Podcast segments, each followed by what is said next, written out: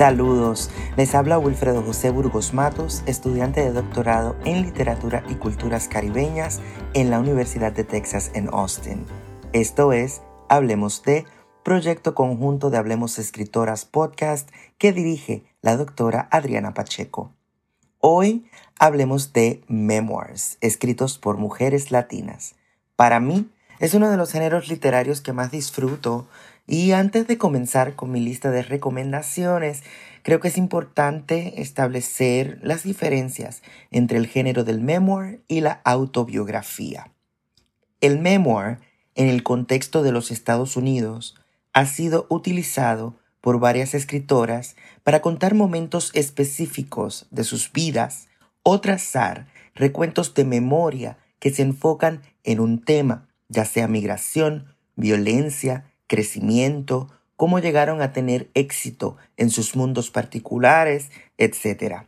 Sin embargo, la autobiografía se enfoca mayormente en un recuento cronológico de una vida. Aunque el memoir ha sido muy utilizado por escritoras latinas, no significa que la autobiografía no ha tenido éxito, pues también las hay.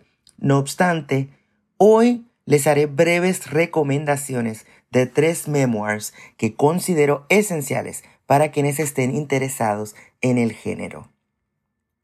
Comenzamos con Mi Mundo Adorado, publicado originalmente como My Beloved World en 2014, escrito por Sonia Sotomayor, quien es la primera latina y tan solo la tercera mujer designada a la Corte Suprema de los Estados Unidos.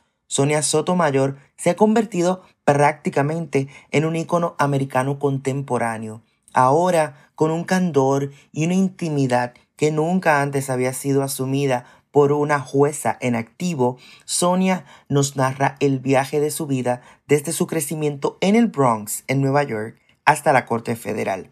Como nos dice la sinopsis brevemente, esta es la historia de una niñez precaria con un padre alcohólico que muere a los nueve años y una madre devota pero sobrecargada y del refugio que Sotomayor tomó de la confusión del hogar con su enérgica abuela. No fue hasta que le diagnosticaron diabetes juvenil a Sotomayor que ésta reconoció que dependía de sí misma. Pronto aprendería a darse las inyecciones de insulina necesarias para sobrevivir y rápidamente forjar un camino hacia una vida mejor.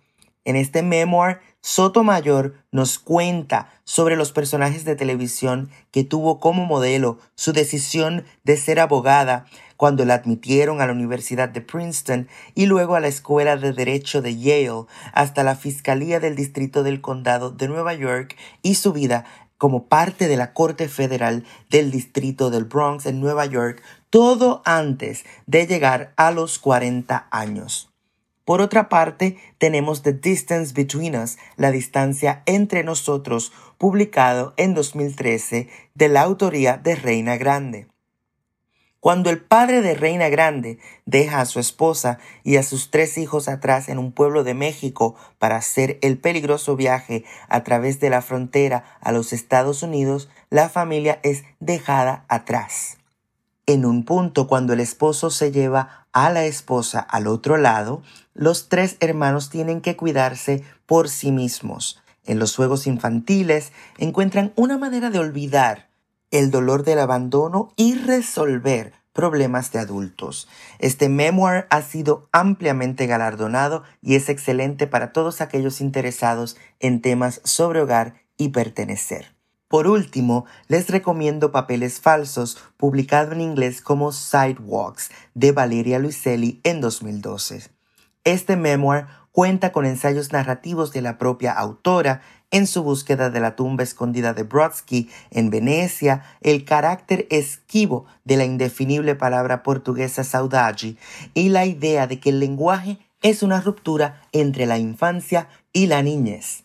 Les invitamos a todos a ponerse al pendiente de estos libros y otras recomendaciones que estarán disponibles en la página de Hablemos Escritoras Podcast bajo esta cápsula sobre memoirs.